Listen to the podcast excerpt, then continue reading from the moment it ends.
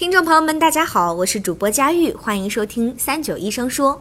黄褐斑是让大多数女性头疼的问题，它的形成原因是什么？有什么治疗方法呢？这期我们咨询到了暨南大学附属第一医院皮肤科副主任医师胡云峰，下面让我们一起来听一听胡医师的解答吧。一个疾病的治疗，我们首先先从它的病因来说起来。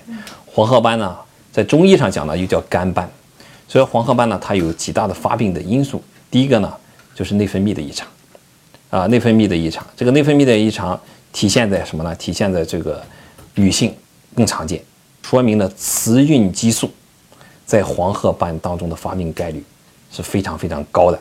这就是说，男性少，女性多，说明雌孕激素在里边发挥了重要作用。第二个，慢性的疾病，比如说肝脏的疾病啊，呃，这种这个肺的疾病啊，比如说有那这党结核。啊，比如说胃肠道的女性的有一些这种卵巢的疾病啊，啊，它慢性的疾病导致的这种色素的异常的合成会长这种黄褐斑。当然呢，还有一部分呢叫遗传相关的，男性的黄褐斑往往可能与遗传有一定的关系。啊，这就说说明男性的黄褐斑可能治疗起来可能更加的这种困难一点点。啊，还有一些呢是药物相关的，比如说有些人在口服的避孕药可能会引起黄褐斑。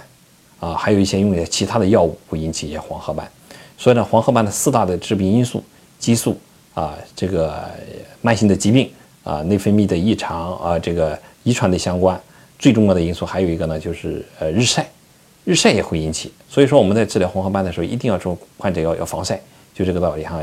很多的一些这种因素导致了黄褐斑，但是目前呢，还没有一个确切的机制。去解释黄褐斑的这种发病，都是一些学说，这就使得黄褐斑的治疗呢是非常困难，无论是女性和男性，都是很困难的。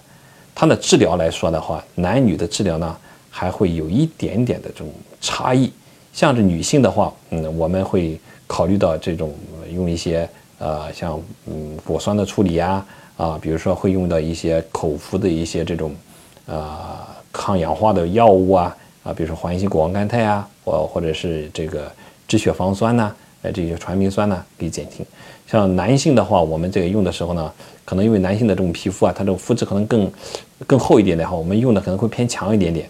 这种像用一些维酸的药物啊，外擦的维 A 酸的药物啊，会用一些这种漂白的这种药物啊，比如说青坤呐，它比女性呢可能就要更强一些。女性可能用的会更温和一点点，男性可能更强一些。但是总体来说，差异不是特别的大。但是只是说，根据个人的肤质呢，会有点这种差异。感谢胡医生的回答。如果大家还有什么想要了解的健康养生内容，欢迎在评论区留言。那我们下期再见吧，拜拜。